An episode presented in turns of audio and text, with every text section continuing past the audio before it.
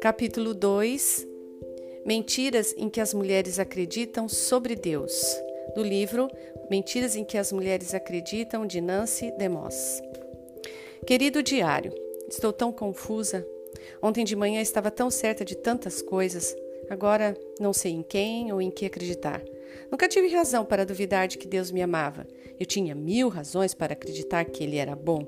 Nunca me perguntei se Ele estava nos dizendo a verdade. Confiava nele, acreditava no que Ele dizia. Agora, por alguma razão, Ele não parece o mesmo Deus que caminhava, conversava e cantava conosco todas as manhãs. Se ele é tão bom, por que não me impediu de falar com a serpente ou de comer o fruto? Por que fez o fruto parecer tão bom? Por que colocou aquela árvore ali afinal? E por que se importava com o fato de comermos aquele fruto? Ele parece tão distante, tenho medo dele. Disse que iríamos morrer se comesse daquela árvore. Isso parece ser uma punição muito dura. Não parece nada justa, especialmente para uma primeira transgressão. Hoje nos disse que temos que deixar o Éden. Por que ele não pode nos dar uma segunda chance? Será que ele se importa realmente com o que acontece conosco? Isso tudo está um caos. Será que Deus não pode fazer alguma coisa? Agora que começamos a identificar algumas das mentiras em que as mulheres acreditam, deixe-me garantir-lhe que essa não é de forma alguma uma lista completa. Satanás é um enganador mestre e suas mentiras são infinitas. Meu objetivo é simplesmente tratar de algumas mentiras que, em geral, são as mais aceitas como verdadeiras por mulheres da igreja. Acredito que essas mentiras específicas estejam na raiz de grande parte da escravidão que existe entre as mulheres cristãs. É claro, nenhuma mulher acredita em todas as mentiras. Provavelmente você vai descobrir que é tentada acreditar em certas mentiras ou variações delas. Satanás sabe onde você é mais vulnerável ao engano e é aí que ele estabelecerá o alvo do seu ataque. Sua primeira reação a algumas dessas mentiras pode ser: não acredito nisso. Uma das estratégias de Satanás é nos cegar para as mentiras em que acreditamos, para nos fazer supor que, já que conhecemos a verdade, também acreditamos na verdade. Inúmeras vezes ao longo dos anos aconselhei, mulheres que afirmam crer na palavra de Deus, mas a forma como vivem, as suas escolhas, as suas prioridades, sua resposta à dor, revela que elas não acreditam realmente na verdade. Na verdade, aquilo em que acreditamos é revelado não pelo que conhecemos ou pelo que declaramos, mas pela forma como realmente vivemos. Assim, conforme caminhamos por essas mentiras, não é suficiente questionar: acredito nessa mentira? Cada uma de nós também deve se perguntar: eu vivo como se acreditasse nessa mentira? Diversas dessas mentiras são particularmente enganosas, porque são meia-verdades em vez de mentiras totais. Isso as torna ainda mais sutis e perigosas. O fato é que uma meia-verdade, com certeza, colocará você em cativeiro tanto quanto uma mentira total. Não teremos tempo para desenvolver cada mentira de forma tão completa quanto seria é, necessário. Meu objetivo é não apresentar uma explicação detalhada de questões em que alguns casos são fundamentais, mas sim dar uma visão ampla do tipo de pensamento que acredito causar estragos na vida e no lar de mulheres cristãs. Na página 265, você vai é, encontrar uma lista de recursos, de livros relacionados aos principais tópicos abordados neste livro. Eu incentivo você a recorrer a essa sessão para obter uma melhor assistência nos seus assuntos de interesse. Algumas das questões que abordaremos são batatas quentes. Elas são controversas, até mesmo no mundo evangélico. Em alguns casos, você talvez venha dizer: Não acredito que isso seja uma mentira. Deixe-me pedir uma coisa: não se deixe derrubar por um punhado de questões específicas com as quais você possa discordar genuinamente. Estou simplesmente apresentando o que entendo que a Bíblia ensina. Não tenho a palavra final sobre qualquer um desses assuntos.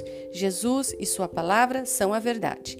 Meu, meu objetivo não é que você concorde com tudo que eu digo, mas que você seja motivada a buscar a verdade como ela é revelada na palavra de Deus e a examinar e avaliar cada área de sua vida à luz dessa verdade.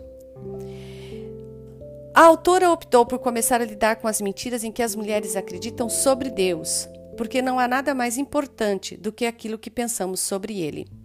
Hannah Whitall Smith, num livro que ela escreveu, a sua autobiografia espiritual, ela diz: Tudo em sua vida espiritual depende do tipo de Deus que você adora, porque o caráter do, adora do adorador será sempre moldado pelo caráter do que ele adora.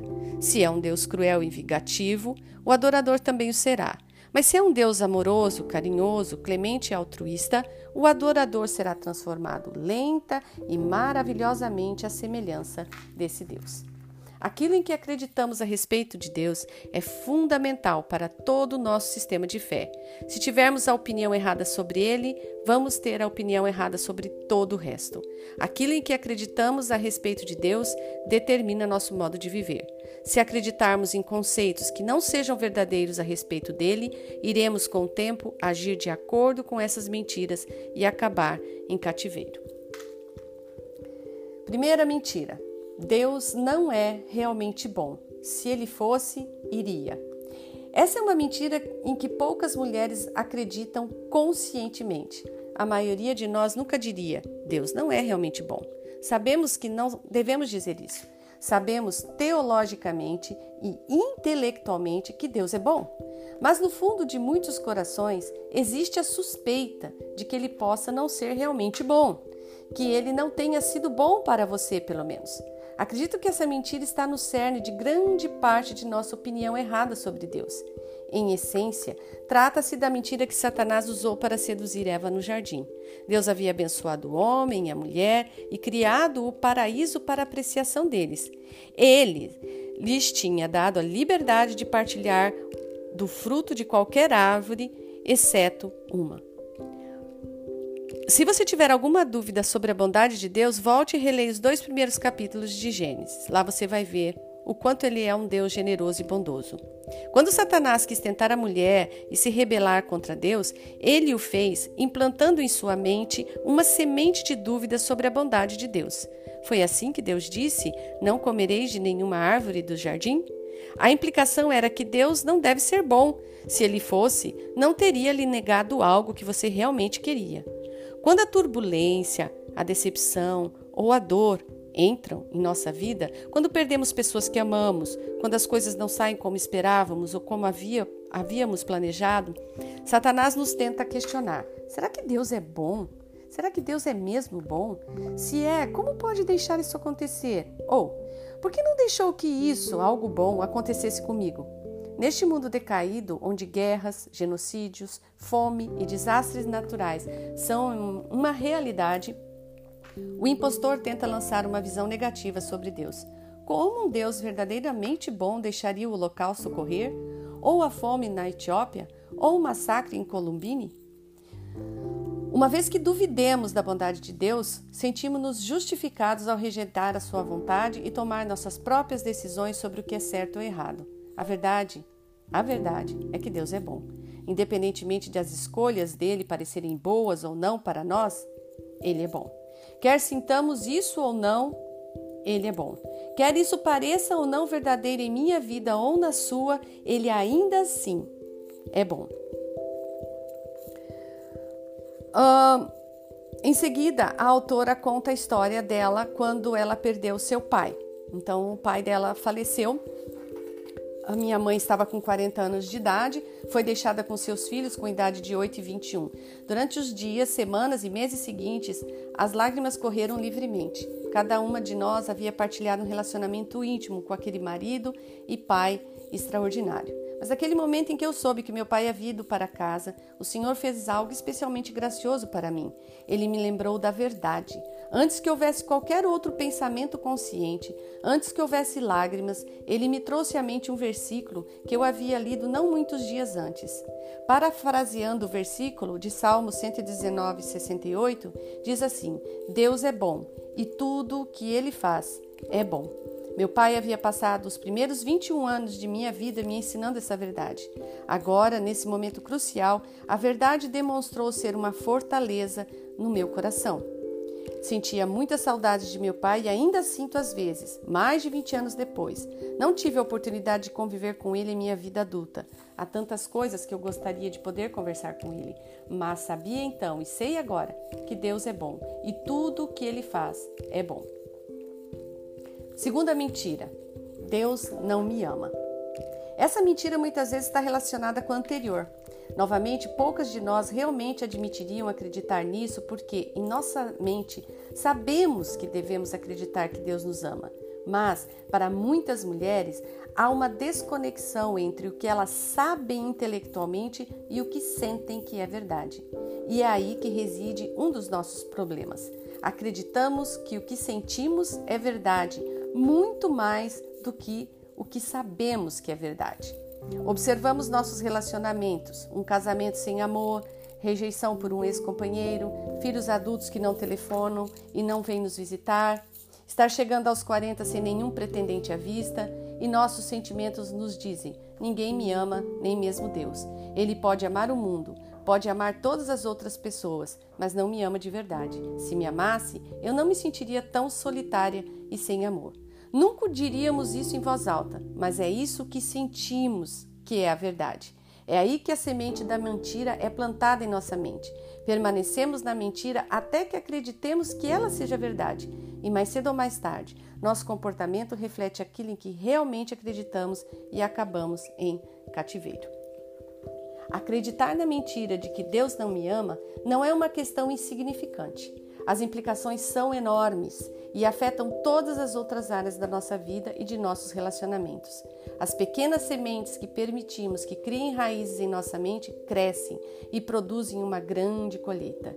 A verdade é que Deus realmente nos ama. Se nos sentimos ou não amadas, independentemente do que fizemos ou de onde viemos, Ele nos ama com um amor infinito e incompreensível.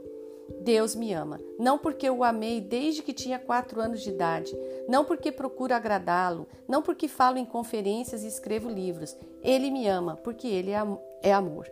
Seu amor por mim não se baseia em algo que eu já tenha feito ou poderia fazer por ele. Não é fundamentado em meu desempenho.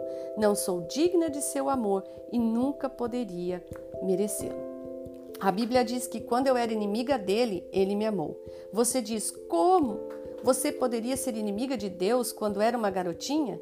De acordo com a Bíblia, eu era ímpia a partir do momento em que nasci, uma pecadora, inimiga de Deus e merecedora da ira eterna. Apesar do meu afastamento, ele me enviou seu filho para morrer por mim. Amou-me na eternidade passada e irá me amar por toda a eternidade futura. Não há nada que eu possa fazer para que ele me ame menos, e não há nada que eu possa fazer para que me ame mais. Terceira mentira: Deus é igual ao meu pai. Como mulheres, nossa visão de Deus é, geral, é, em geral é fortemente influenciada pelos homens que conhecemos, especialmente nossos pais.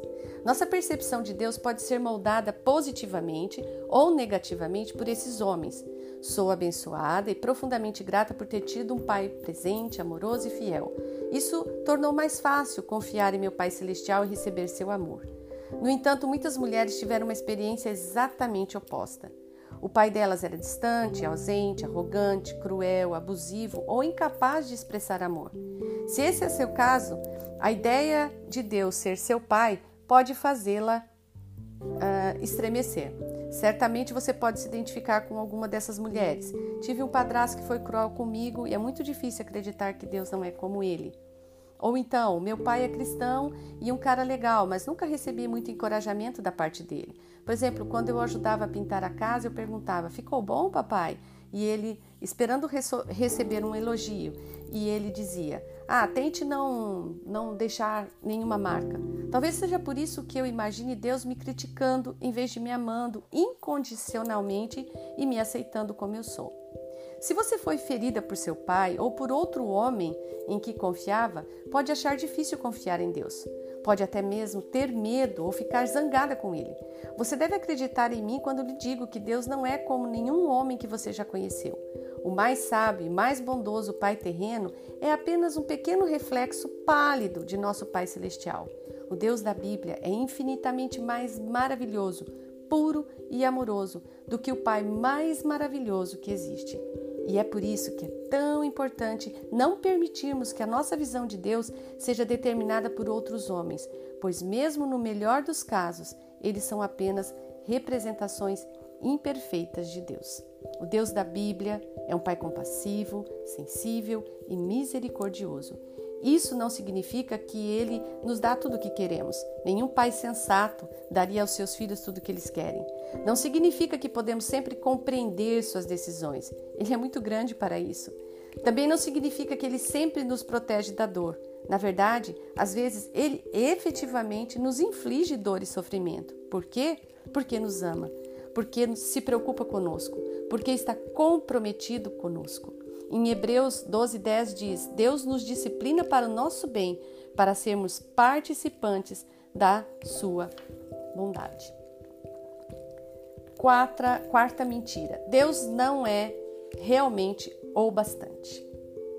Cristo é tudo de que eu preciso, tudo de que eu preciso. Uma coisa é cantar esse pequeno refrão quando estamos num culto na igreja, mas quando saímos das portas da igreja para o mundo de altos e baixos, realmente acreditamos que Ele é tudo que precisamos?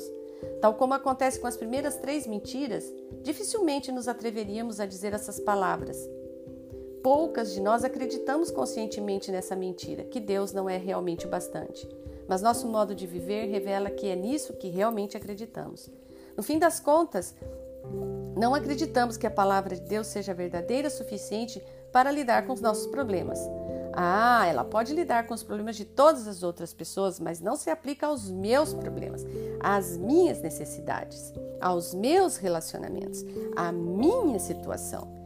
Preciso da palavra de Deus e desses oito livros da livraria cristã. Eu preciso da palavra de Deus e os CDs. Eu preciso da palavra de Deus e de conferências. Eu preciso da palavra de Deus e conselheiros.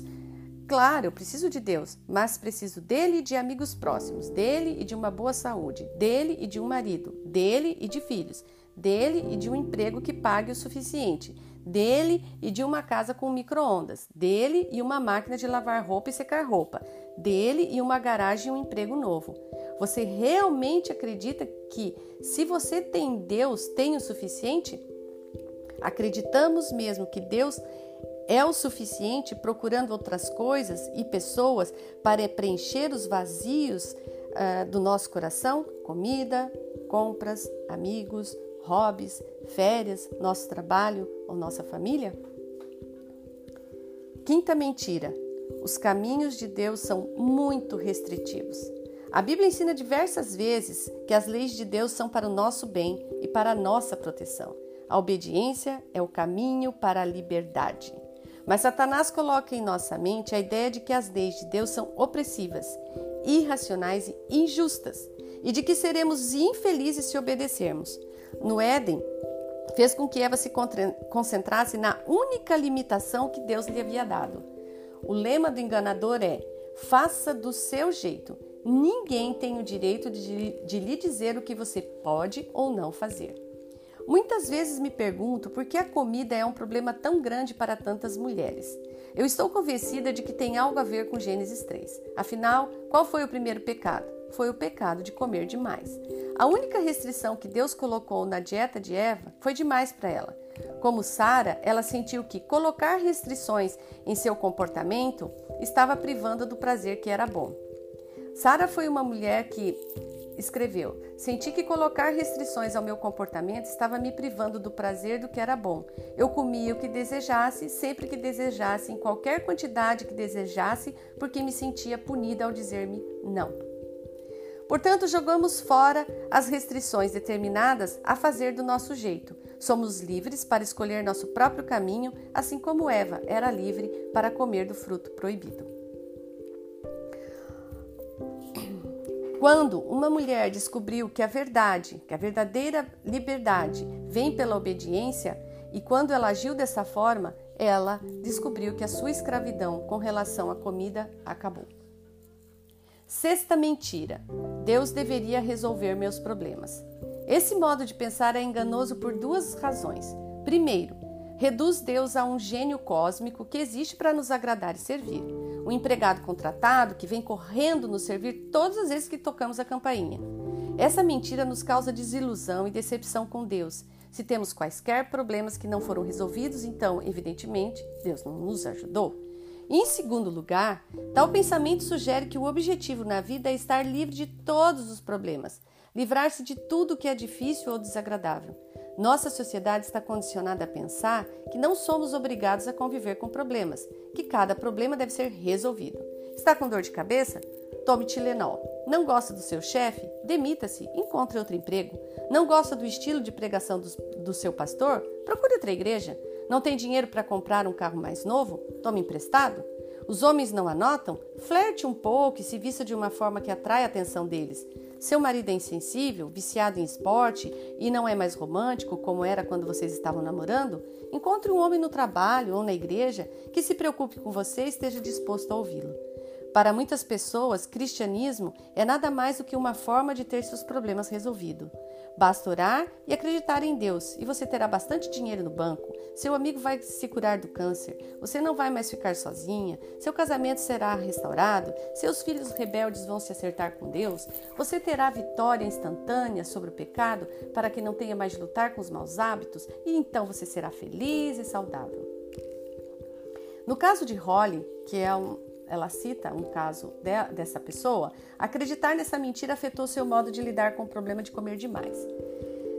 Essa Holly diz: Eu tinha problemas com a comida e com meu peso. Orava o tempo todo para Deus me, me libertar. Mas minhas orações e meus motivos eram egoístas. Queria ter uma boa aparência, queria resultados imediatos e não queria sacrificar nada, nem trabalhar, nem trabalhar duro para isso.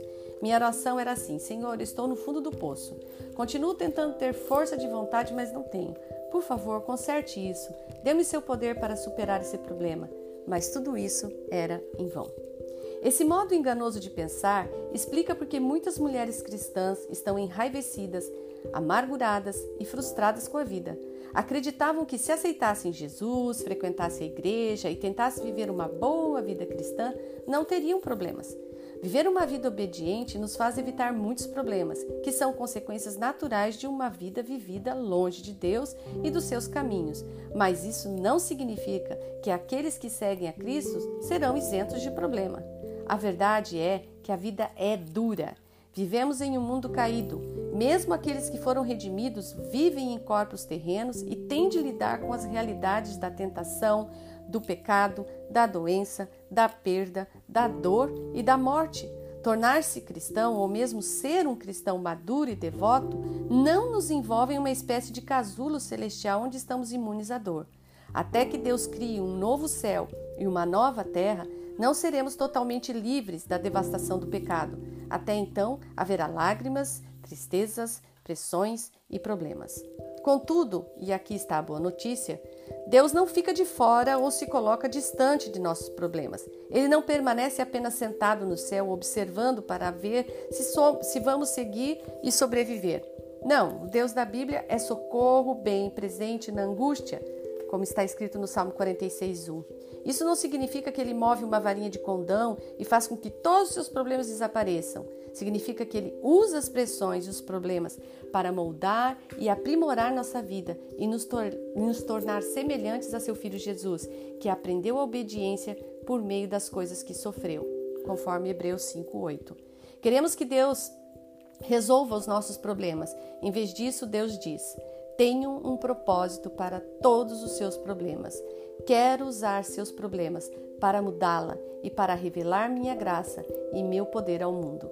Essa é a verdade, e a verdade a libertará. Depois desse capítulo, existe um lugar aonde você vai tornar toda essa o que você leu, o que você ouviu, mais pessoal. Então, ela traz algumas, uh, alguns momentos de reflexão é, e vai levar você a ver em que mentiras sobre Deus você acreditou, como que o fato de acreditar nessas mentiras tem mudado o seu modo de viver e ela é, é, incita você a, a, ler em voz alta uma das verdades listadas na página 58. Então você vai olhar aqui uh, o resumo que ela faz e depois ainda ela cita alguns textos bíblicos sobre a verdade a respeito de Deus. Então eu convido você a pegar o seu livro e completar o Tornando-se Pessoal para poder aproveitar melhor uh, esse capítulo de número 2.